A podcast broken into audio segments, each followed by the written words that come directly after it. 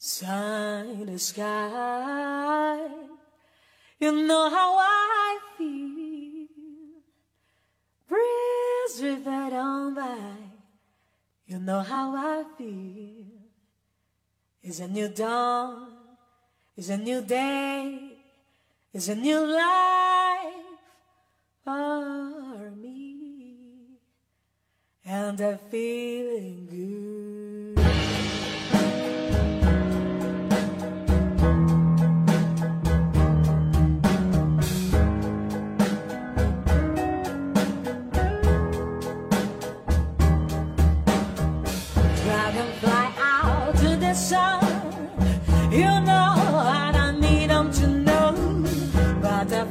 Butterflies are having fun, you know what I mean. Oh, the sleeping bees when day is dawn. That is what I mean. It's a new dawn, it's a new world, and the world for me. 好，那么在北京时间的二十一点五十三分的时候，欢迎来到阿奇的直播间。呃，那么今天晚上要和大家聊到的两个话题呢，分别是四步治疗心理创伤，让过去的坏事呢永远无法再伤害你。那今天晚上的下半段的，呃，这个话题呢叫做为什么超多的人你这个条件不错，却是啊、没有人追。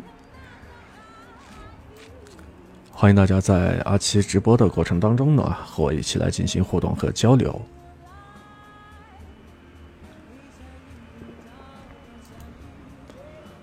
那么，按照惯例，在节目开始之前，我们还是来听一首非常好听的歌曲吧。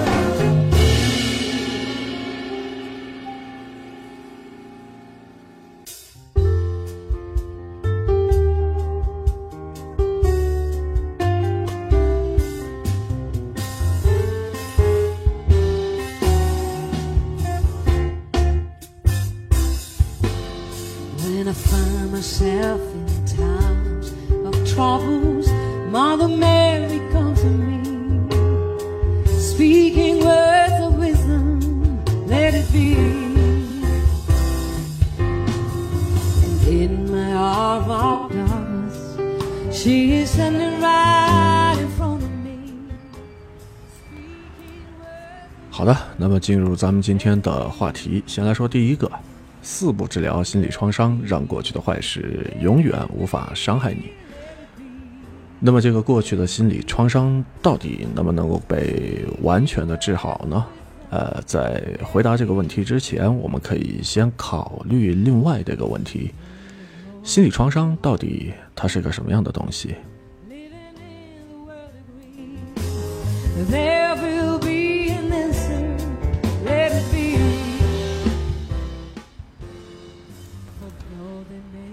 其实我也问过很多人，这个心理创伤啊，包括但是不限于小时候被父母暴揍，那上学之后被老师同学欺负，谈恋爱的时候被渣男渣女骗，还有更为残酷的是什么呢？经历了亲人的离世等等。那在这个过程当中，你会发现，其实这些都是过去发生的事情。呃，其实现在和未来呢，通常都不会再发生了。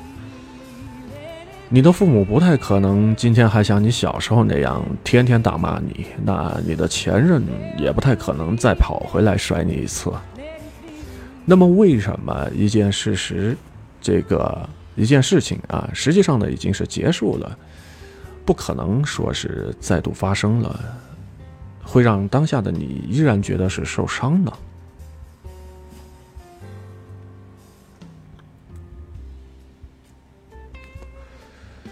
或许多年之前的坏父母，或者说坏同学、坏男人啊，为什么直到今天不需要真实的出现在你身边就能够继续的伤害你呢？而且这种伤害并不是无时无刻出现的。再严重的心理创伤，也不可能让你每天二十四小时都想着。你只会是在一些不知道是什么时候，突然之间就想起了这样的一件事，然后呢，就开始自我呢，呃，抑郁了。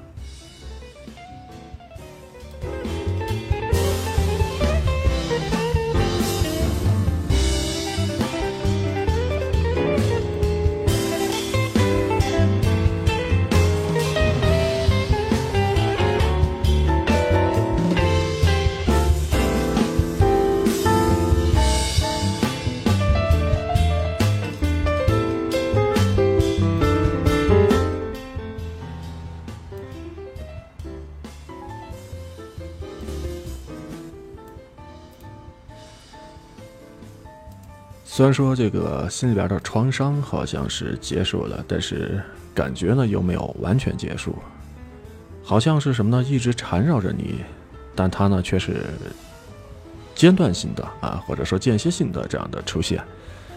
那你也会说，其实事情已经是结束了，但是它给我带来的这种坏情绪呢，其实并没有结束。我只要是没有失忆的话，那就难免呢会再想起这样的一件事儿。重新回到过去的坏情绪当中，那么像这样的一种事情，明明没有发生，但是你难免不经意想起的感觉，那么在心理学上呢，有一个专门的词叫做“心锚”。锚指的就是什么呢？船舶的这个锚链啊，这样的一个东西。所以呢，在心理学上呢，有一个专门的术语叫做“心锚”。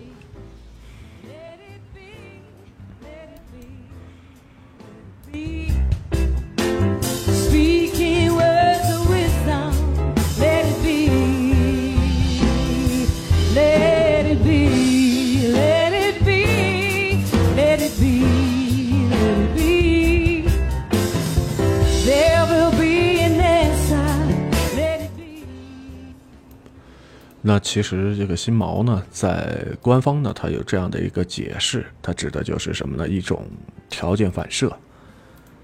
你的心情和行为与一个外在的条件连接了，那绑定了，于是呢，你只要接触到那个外在的条件，它就会条件反射的出现一种特定的心情。而这个创伤呢，指的就是对过去的坏事产生的一种条件反射。好，那在节目进行当中，北京时间二十一点五十九分到来的时候，欢迎咱们的老朋友水瓶座的风来到阿奇的直播间。今天晚上的你还好吗？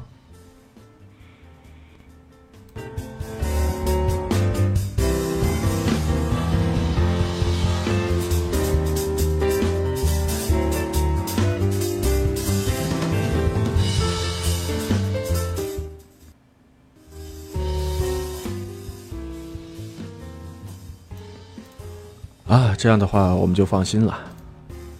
来看一看今天晚上要和大家说到的两个话题。第一个话题是四步治疗心理创伤，让过去的坏事永远无法再伤害你。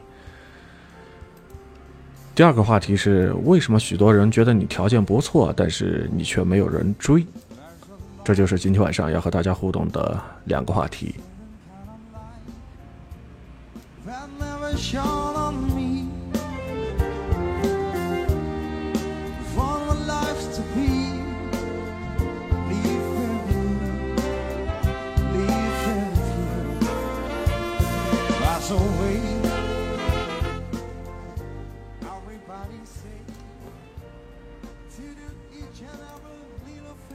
好，我们来接着说今天晚上的第一个话题。刚才说到了条件反射，而且说到了一个心理学上的专门的用词，叫做心锚。嗯，好，欢迎花间一壶庄稼院，还有尾号四四六八，以及后知后觉后想念，呃，还有这个岳帆啊，以及尾号五幺三幺的朋友来到阿奇的直播间。那么接着我们来说，这个条件反射它又是怎么来的呢？我们经历过的一些负面的事情，往往会自带一些感官的体验。那举个例子来说，你小的时候啊，你小的时候，你的父亲母亲总是用鸡毛掸子暴打你，那么你长大之后，哪怕父母已经不打你了，甚至都已经不在你身边了，你看到这个鸡毛掸子的时候，是不是还会条件反射的觉得说会害怕呢？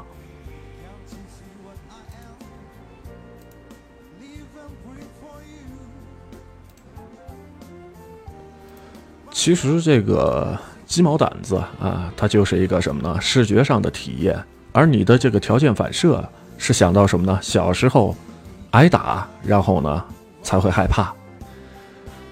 那么你怕的其实并不是鸡毛掸子本身，而是什么呢？藏在鸡毛掸子背后的打你的父亲和母亲。于是呢，心理创伤就这样形成了。早就已经不再打你的父母，依然是通过鸡毛掸子这个诱因，间歇性的让你觉得说受到了伤害。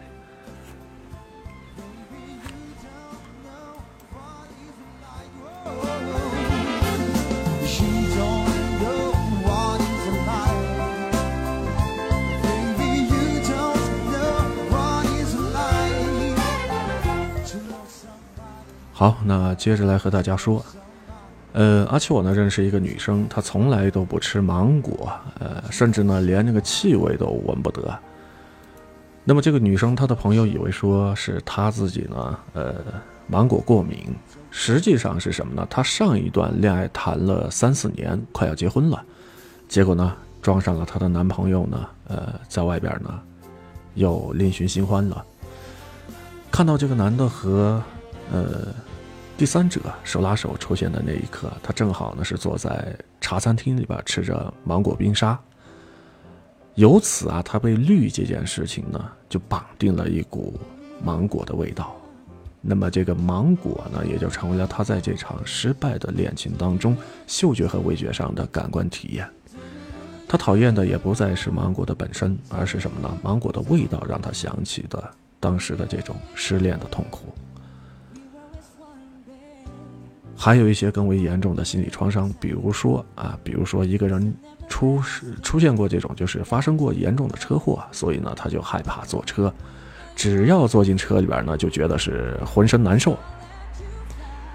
同样的道理啊，他怕的并并不是这个汽车，而是什么呢？坐在汽车里边的这种体验啊，可能包括看到这个。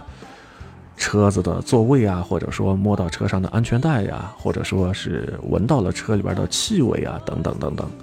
那这样的一些事情呢，会让他重温自己曾经差点死掉的那种恐惧感。于是说到这儿呢，这一切就非常的明确了。过去的这个心理创伤怎么会伤害到现在的你？那其实靠的就是五种方面的感官体验，分别是什么呢？视觉、听觉、味觉、嗅觉和触觉。这五种方面的感官体验和随之绑定的产生的什么呢？糟糕的条件反射。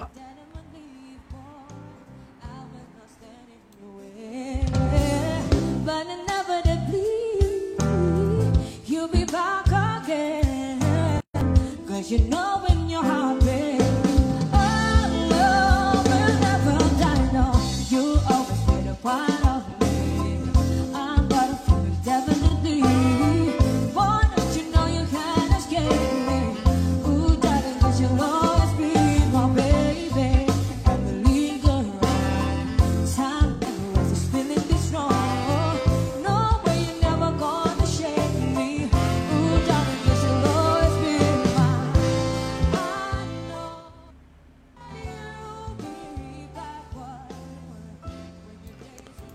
来接着说。其实这个刚才举的这些例子啊，打你的父亲母亲，或者说谈恋爱曾经遇到的渣男啊，确实不会再出现了。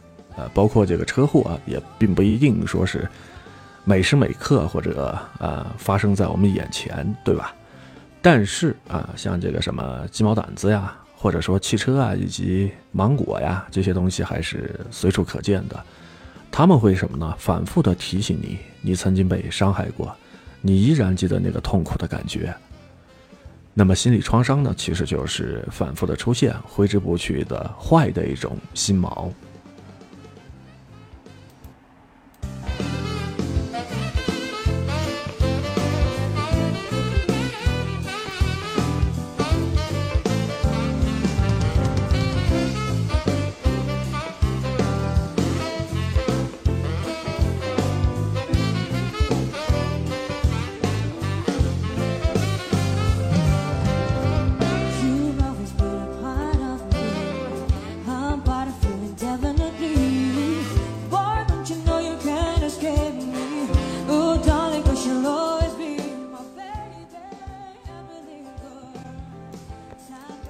那么咱们接着来往下来进行了解，这个很多人其实在治疗心理创伤的时候，他们采用的方式会是什么呢？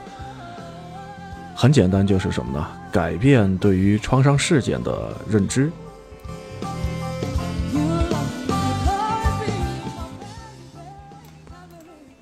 让你不那么恐惧和讨厌那些伤害过你的事情，比如说像被家暴啊、啊被出轨啊，或者是发生车祸啊等等。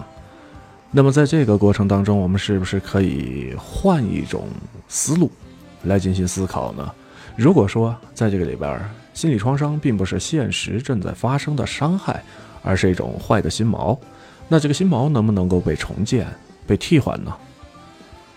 当然可以，对吧？没有人说是这个生下来的时候就害怕这个什么鸡毛掸子呀，或者说怕汽车呀，或者讨厌芒果呀等等，是吧？由此呢，这个坏心毛也是后天建立起来的。好，欢迎尾号幺三二二的朋友来到阿奇的直播间。那么在这个过程当中，咱们把这个坏的心毛给改掉。让你看到了这个鸡毛掸子和车以及芒果这些东西的时候，不会再害怕。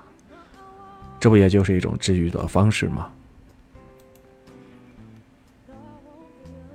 啊，欢迎牛哥挺楼下，还有尾号零二啊二零二六的朋友来到阿奇的直播间。那么在这个过程当中，咱们不去改变认知，而是修改触发器，修改条件反射。由此，呃，我想说的是什么呢？关于这个建立心锚，有着一整套完备的方法，应用的场景也是十分的广泛，常用于和什么呢？喜欢的人呢来进行约会。比如说，他喜欢吃火锅的话，那你就每次约会呢都和他去吃火锅。那么往后的时间当中，慢慢的，他看到了火锅之后，吃到了火锅之后呢，呃，包括就是什么呢？闻到火锅的时候，他就会想起你。所谓的在这个里边啊，说到的这个火锅呢，其实就是什么呢？你对他设置的心锚。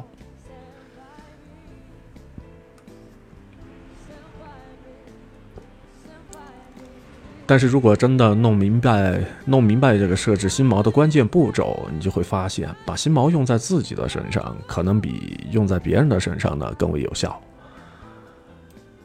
那么，如何把这个心锚用在自己身上呢？首先就是什么呢？建立心锚的时候，需要当事人处在一个特殊的状态，还是以刚才被家暴的小孩儿，我们来举个例子啊。比如说啊，被这个家暴过的小孩，他怕这个鸡毛掸子，是因为什么呢？鸡毛掸子出现的时候，他马上就要挨打了，于是呢，他就产生了恐惧，这就是他的什么呢？特殊的状态。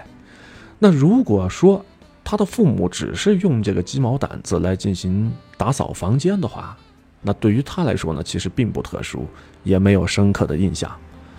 而这个诱因呢，他就不会链接到神经链啊，促成它的这个条件反射。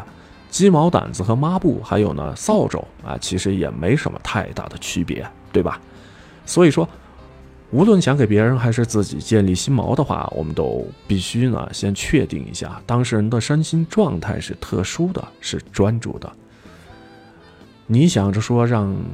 约会的对象喜欢你的话，那就要确定你设置心锚的那一刻，他正处在正面的情绪当中。如果说他正正在这个分心走神的话，甚至是在为别的事情烦心的话，那压根儿呢他是顾不上关注你这边的诱因的。于是呢，你的心锚在这个里边十有八九啊，必定呢会失败。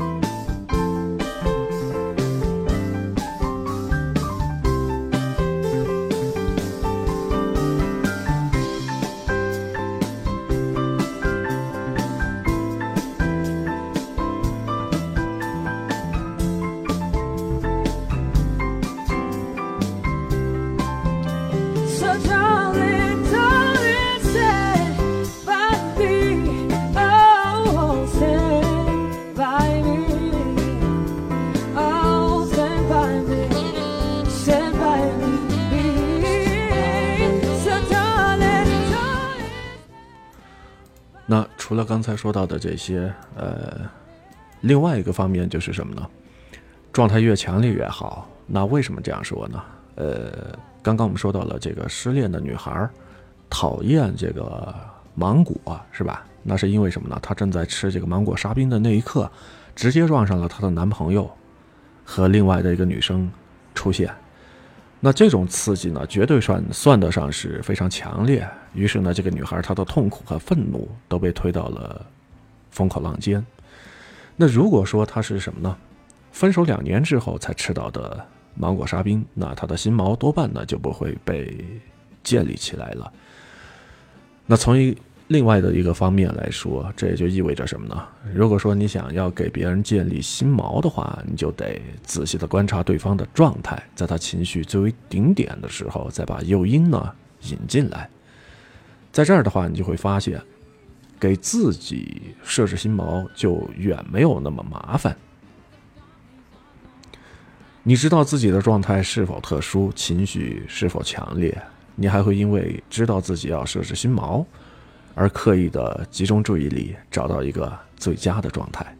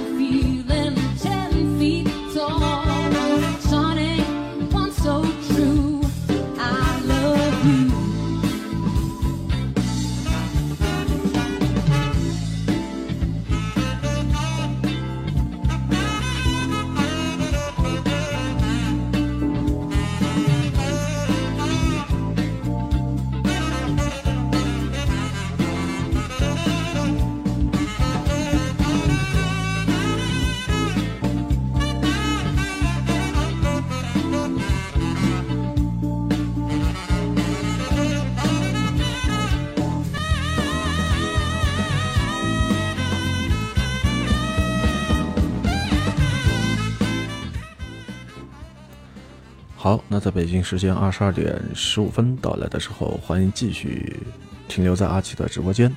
那么今天晚上和大家聊到的两个话题，呃，第一个话题呢叫做四步治疗心理创伤，让过去的坏事情呢永远无法再伤害你。我们刚才说到的是设置心锚这样的一个环节，那接下来我们要说的是，除了这个之外，你提供的这个诱因呢还得独特，要让大脑呢得到一个清晰无误的信号。那情绪到位的话，但是诱因呢平平无奇，脑子都捕捉不到，那心锚呢也就自然无法建立。这就好比什么呢？刚才说到的这个女生撞上了她的男朋友和另外的一个女生在一块儿，那么这个女生她当时身边呢一定存在着很多的信息。她在什么地方？她做了什么？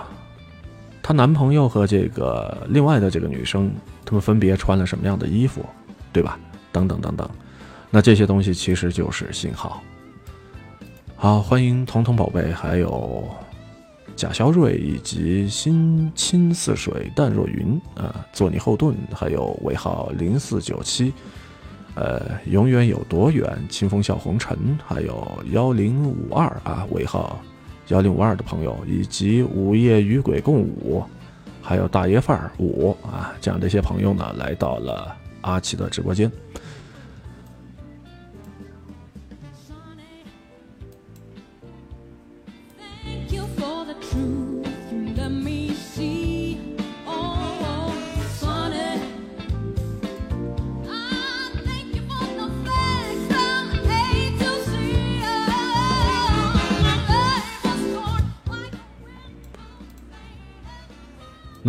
了以上的这些信号之外，我们还要说到的是什么呢？为什么这个女生她单单只是记住了芒果这样的一种水果呢？因为在那一刻，芒果的气味对于她来说是最为独特，给她的印象是最深刻的。有一个建立这个心锚的特殊技巧，那就是什么呢？提供诱因的时候，充分的利用多种感官啊，五感被调动的越多，大脑呢也就有着更多的依据来辨别这样的一些诱因。我们再说到前面说到的那个话题，就是挨过打的小孩儿对于这个鸡毛掸子的记忆，可能是同时包括了视觉和触觉。那撞到了这个男朋友和另外一个女生走在一块儿的这个女生呢，对于芒果的记忆可以说是包括了味觉和嗅觉。呃，还有前面说到的这个例子，比如说出了车祸的人啊，搞不好呢，除了这个味觉之外，其他的视觉呀、触觉呀、啊嗅觉呀、啊等等等等这样的一些感觉呢，都被调动出来了，而这些心锚呢，才会让人格外的印象深刻。那最后的话，如果说你想把心锚的作用发挥到一个最大化、最极致，那在这个过程当中呢，诱因还必须得准确，而且呢，最好是多次出现。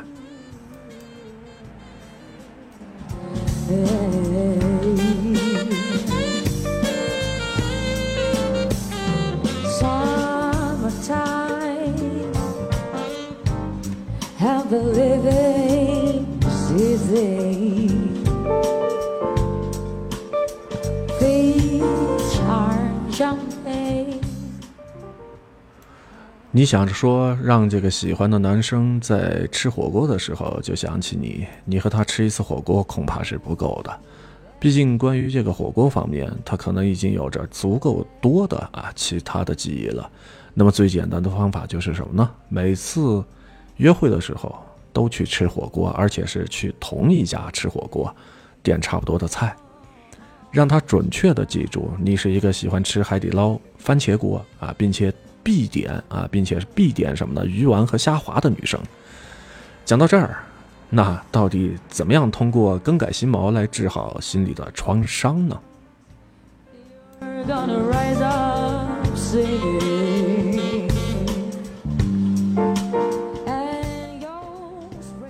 这个就是今天晚上的一个重点了。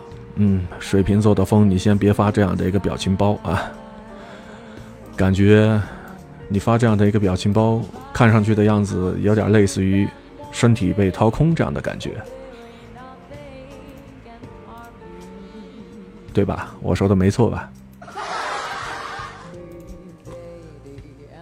那我们接着来说啊，从这个理论上就是什么呢？要把这个心锚的触发器和原本的创伤的情绪呢进行解绑，同时呢，再和另外的一件正面的情绪呢来进行绑定。还是以这个芒果为例啊，以前看到芒果，你就会觉得特别难受，就想到被绿。那有没有可能从现在开始去找一件让你最为开心的事情？一边做这件事情，然后当你的这个快乐到达了巅峰的时候，一边呢吃一口芒果呢。那如果说你喜欢健身的话，就去健身房里边大汗淋漓的运动上一个小时或者一个半小时，然后这个时候呢，你身体里边的多巴胺啊分泌到了极致的时候，吃上一口芒果，同时刻意的告诉自己，吃芒果和这个健身呢一样的快乐。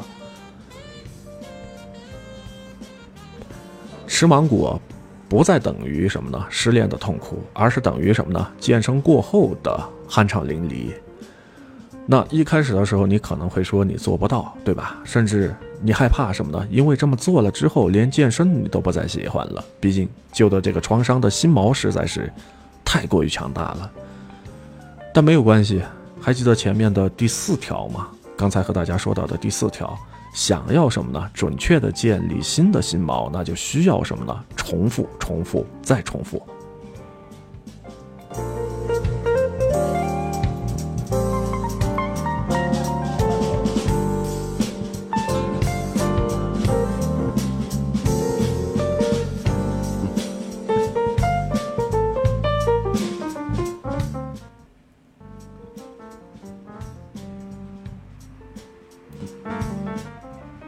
那其实第一次健身的时候吃芒果，你会觉得说没用啊，没多大用处。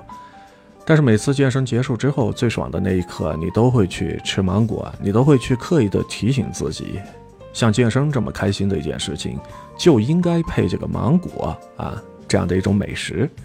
于是呢，这个新的链接呢，就一定能够建立起来。好，我们再来说一说，嗯，车祸啊，刚才说到车祸，因为车祸而对车产生了创伤，同样呢，也适用于这套方法。那么在此之前，车祸绑定的心锚是什么呢？危险和什么呢？死亡。那么这个车的话，可不可以咱们重新绑定一件你觉得最快乐的事情呢？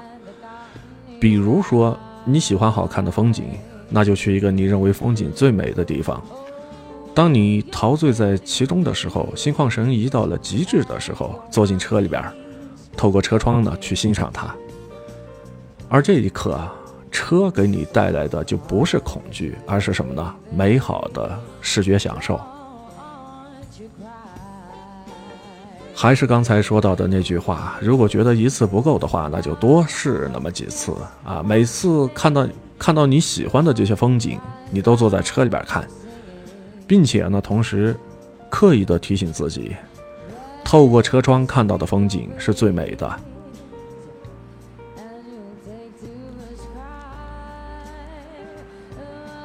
毕竟一次愉快的这个体验呢，呃，同时呢，满足了就说什么呢？自己当时的这种状态，而且呢，还包含了极致的情绪，还有就是独特的诱因。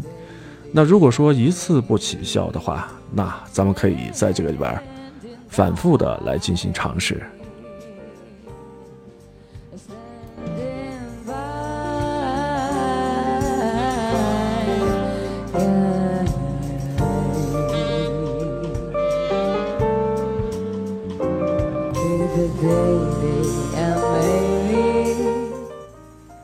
这就是今天晚上阿奇的直播当中和大家聊到的第一个话题：四步治疗心理创伤，让过去的坏事永远无法再来伤害你。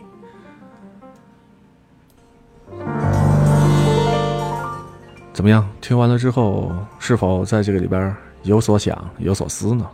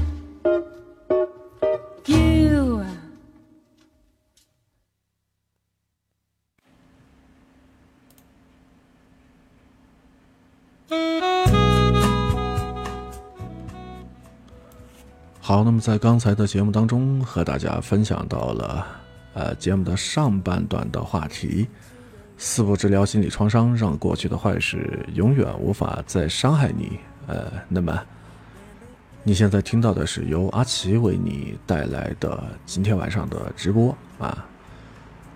现在已经到了北京时间的二十二点二十七分了，啊，问题是怎样去拔除心毛？刚才不是已经跟你说了吗？解铃还需什么系铃人，对吧？很多时候要学着说自己在这个里边去尝试，去大胆的、大胆的在这个里边去进行，呃，一次又一次这样的重复的一个过程。你越是觉得眼前是一个坎儿，然后呢，越不愿意提及过去发生的这些糗事。或者说伤心的事情，那你心里边的这个毛啊，它始终是怎么样呢？注定在那个地方，它不会，它不会随着你的这个情绪的改变而发生这个移位，所以说还得靠自己去尝试着超越自己，战胜自己，这就是拔出心毛的首要的一个因素。对，没错，别打这样的一个鹅，好吧？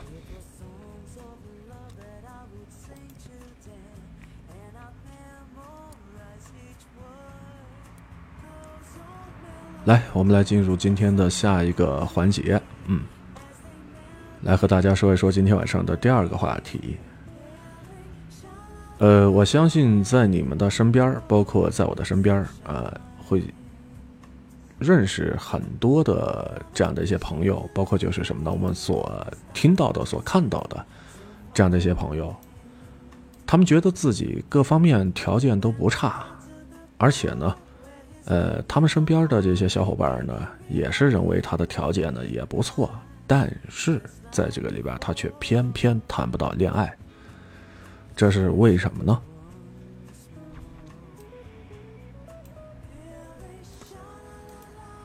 我在这儿给大家讲那么一个反直觉的概念。我们通常说的条件好，或者说吸引力强、优秀啊，这些呢其实都是限定在一个特定的场景当中 挑。对，其实除了挑之外，是不是还有另外的一个字“作”，对吧？啊，我们来说这个啊。通常说的条件好、吸引力强、优秀啊，限定在一个特定的场景当中，这是一个什么样的意思呢？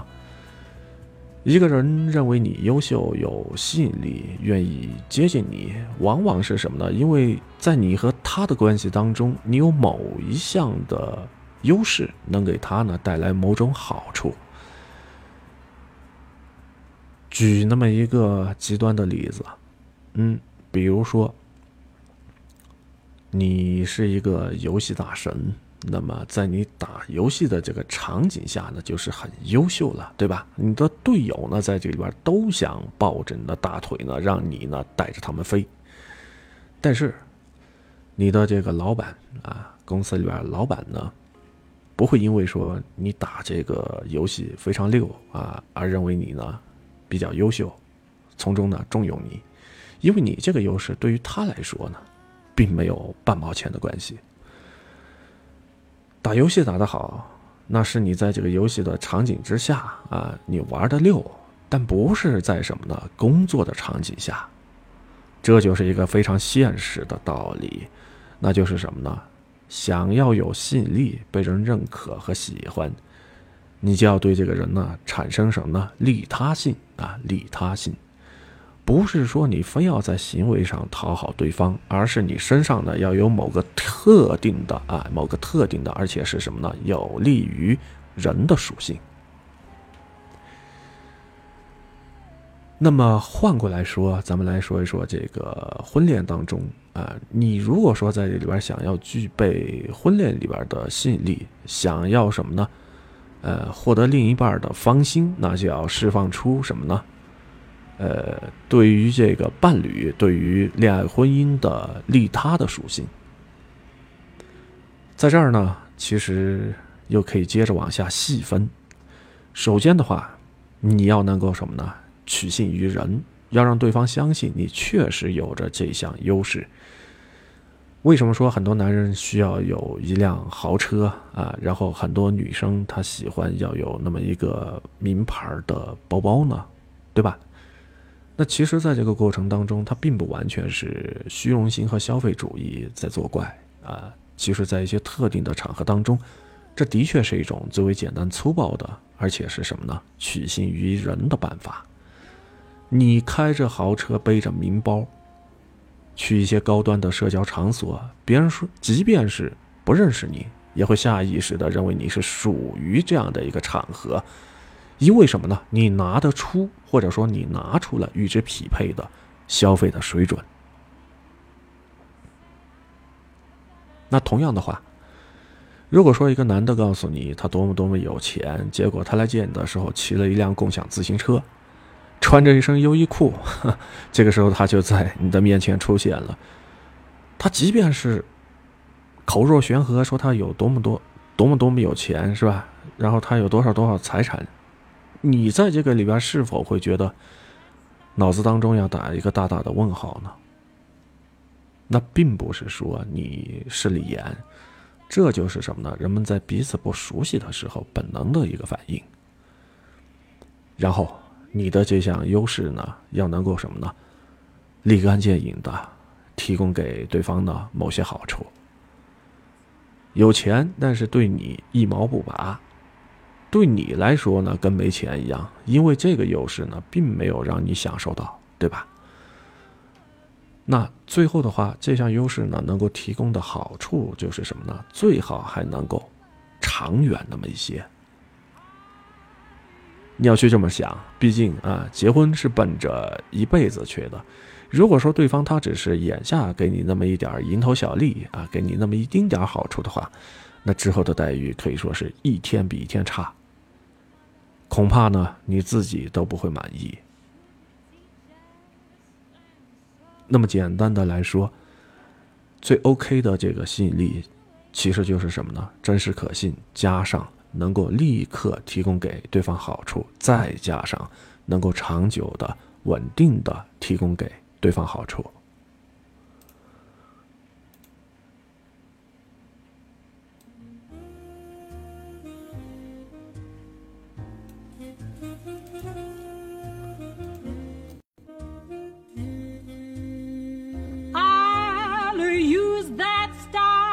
To write I love you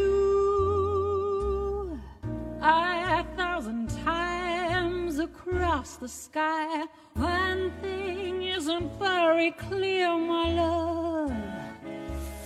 Should the teacher stand so near, my love? Graduation's almost here, my love. Come on and teach me.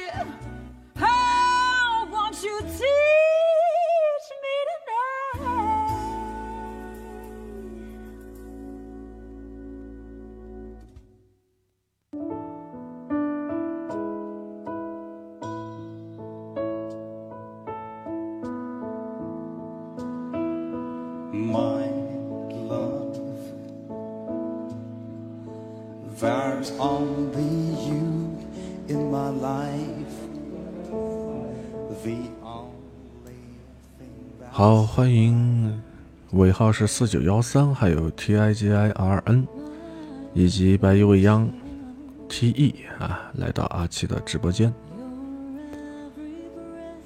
嗯，还有尾号六二幺九以及半心半城半回忆，美人如花隔云端啊，来到阿七的直播间。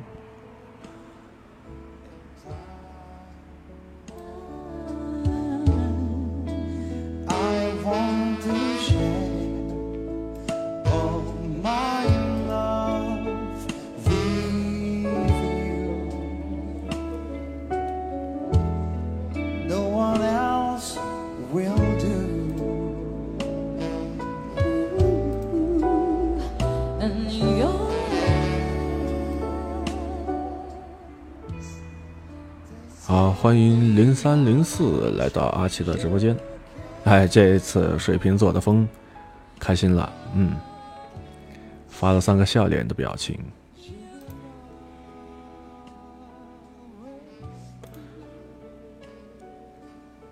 好，我们接着来说今天晚上的后半段的节目内容。那刚才和大家说到的最棒的吸引力，说的就是真实可信，加上能够立刻提供给对方好处，再加什么呢？能够长久稳定的提供给对方好处。那么用这样的一套公式，我们就能够解释很多所谓的优势在择偶当中的占比究竟有多大了。比如说，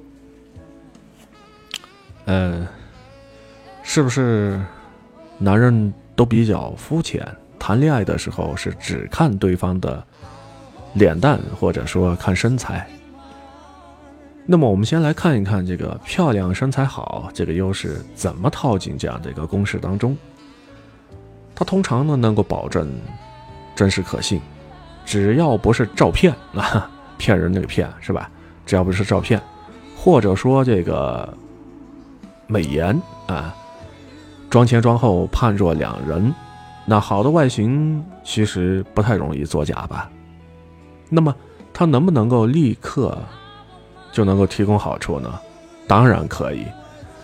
长得好看啊，别人看了之后赏心悦目，那和你走在一块儿呢，也就更有面子。这其实都是什么呢？立竿见影的好处。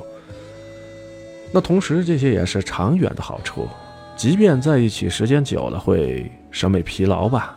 对着好看的人呢，也比对着其貌不扬的人呢，看上去要舒服那么一些吧。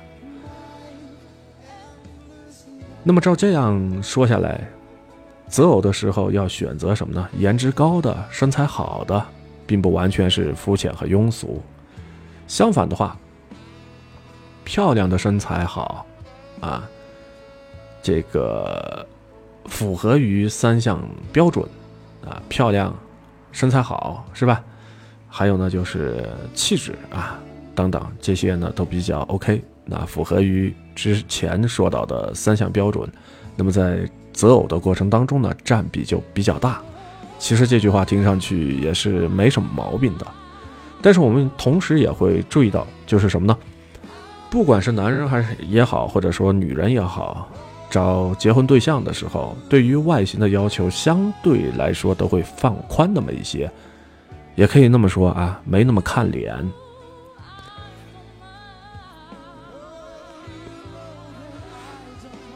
为什么要这样说呢？其实，这个并不是人们结婚的时候瞎凑合，而是什么呢？我们刚才也注意到了，漂亮、身材好这样的一个优势，能够提供的长远好处和短期好处。它其实是类似的，也是什么呢？边际效应递减的。如何来理解这句话？我们来举个例子：你和你的另一半交往第一个月的时候啊，第一个月的这个交往，你的外形给了他带来的愉悦呢是九十。那结婚十年之后，哪怕你的外形没有任何变化，出于这个审美疲劳。那可以这么说吧，愉悦呢都会至少打那么一个六七折，变成了什么呢？变成了五十到六十啊，或者说六十到七十吧。我可以因为九十分的愉悦而爱上你，和你谈恋爱，但是当它降到了六十之后，恐怕我就要考虑，你身上还有没有其他的优势来补足剩下的那三十，是吧？所以说。人们在找结婚对象的时候，没有找恋爱对象的时候那么看脸。真实的原因是什么呢？我们要综合再去看其他的优势。那么说到这儿，其实我想大家应该明白了，这并不是凑合，而是什么呢？更为深层的一种考虑。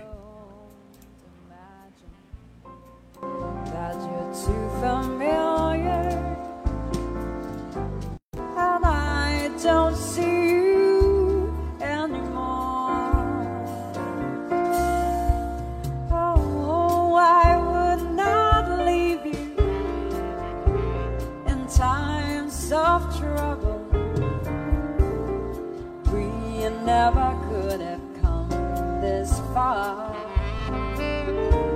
Oh, I took a good time, and I'll take the bad time. 那其实前面说了那么复杂，归根结底就是那么一句话：谈恋爱和结婚，它真的是两码事儿，对吧？好，我们再来说一说这个另外的一条婚恋当中的碾压性的优势——经济条件。有些男人也喜欢抱怨现在的女生过于现实，太注重于这个，嗯，有钱没钱这一点，是不是？然后呢，很多女生呢都是呃比较喜欢钱的。那首先，这种超能力啊，钞票这个钞啊，超能力呢也是真实可信的。有钱呢，自然就是有钱，现金流总是骗不了人的吧，对吧？那同时呢，这个超能力带来的好处也是明明白白。短期方面来看，能够送礼物，能够吃喝玩乐，然后从长远的来看，嫁给一个有钱人的话，不仅女生本人婚后的生活质量有了保障，连她的这个什么呢，子女呢都更容易赢在起跑线上。那么照这么说的话，谁不想屈服于超能力呢？更不要说有钱的男人该受到女生的欢迎。那反过来讲，女生如果有钱的话，照样也是一个什么呢？巨大的择偶的优势。那有些男人还会不服，说那也不要欺这个少年穷啊，对不对？我以后指不定也会有钱呢，是吧？你看，男人们自己都承认说是什么呢？说不定啊，说不定的事情，在真实可信这一关上就得打折扣了吧，对吧？这也是为什么同样是考虑经济条件，要找什么呢？潜力股，也就是什么呢？当下没钱，但是未来可能会有钱的男人，这就是一种高风险的行为。当下没钱，不仅意味着不够真实可信，更意味着什么呢？压根儿不存在于眼前的立竿见影的好处。那一个女生明明想要一个好的经济条件，但是她选择的是一个未来的有钱人啊，不是现不是现在的有钱人，而是选择了一个未来的有钱人。那眼下的这些有钱人的好处，比如说像吃香喝辣呀，啊，送包啊，送表啊，这个女生她什么都得不到，对吧？而且，这个未来也不一定能够得到。大概率范围上来说，大部分人一辈子都是普普通通的。现在没钱的话，那十年、二十年之后也很难飞黄腾达吧。没有真实可信，没有当下的好处，未来的好处也都是什么呢？大概率得不到的未知数。那么，单从这个现实的角度去权衡利弊的话，潜力股怎么也不是一个好的选择吧？这也就是很多男人没有看透的一个扎心的真相。他们认为自己努力上进、肯打拼，未来一定就会出人头地。这么优秀的男人找不到女朋友，一定都是这些女生呢挑花了眼。但是他们没有看透，未来的潜力不是当下的择偶优势。所以在这儿啊、说到的这些男人是吧？他们没想明白，没想清楚。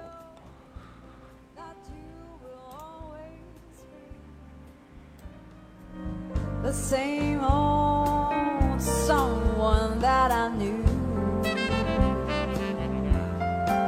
Well, now what will it take till you believe just in me?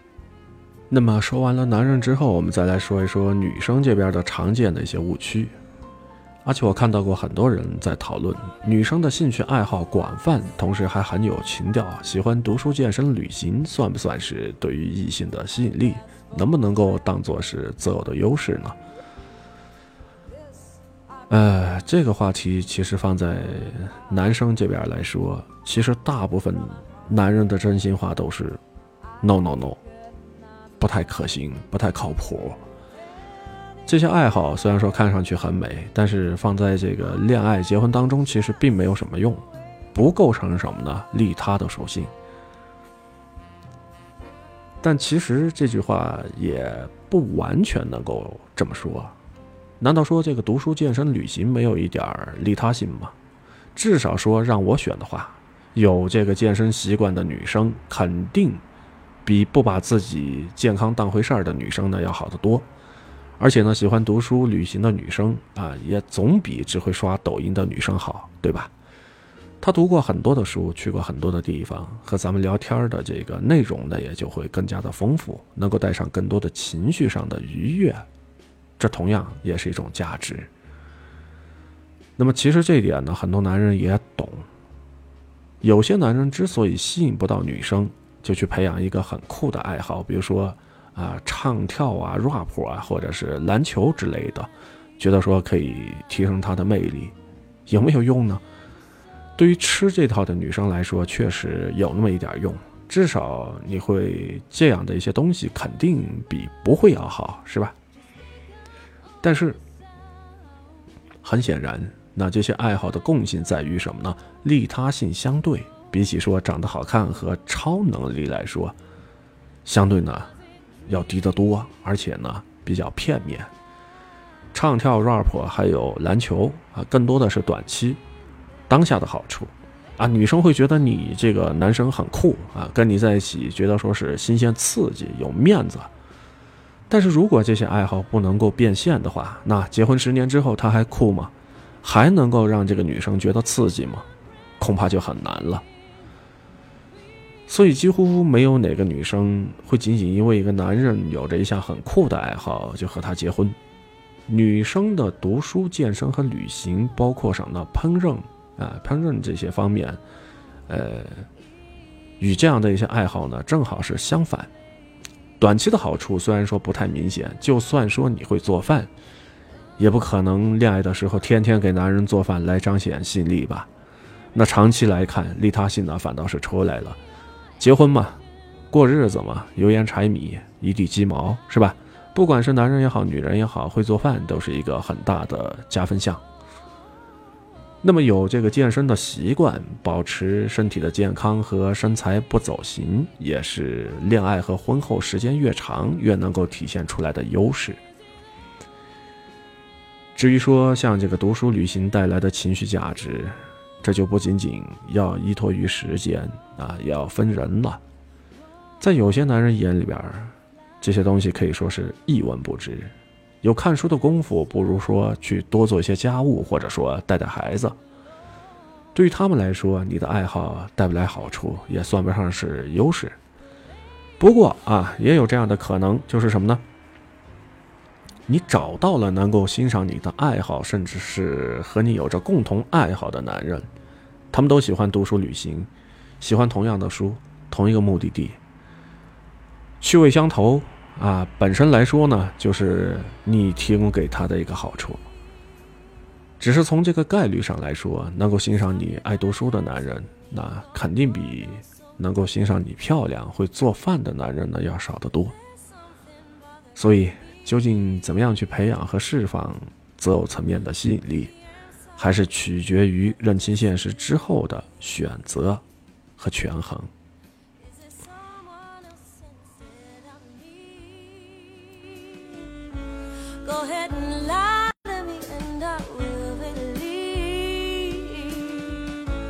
You're not in love with 好，那么以上呢就是今天晚上阿奇和大家聊到的这样的一些话题，感谢大家的收听。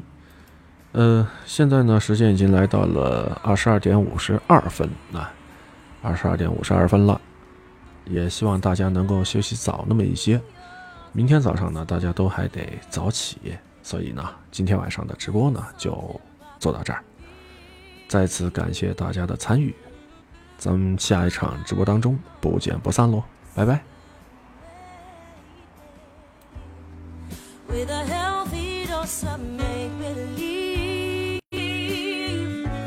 Go ahead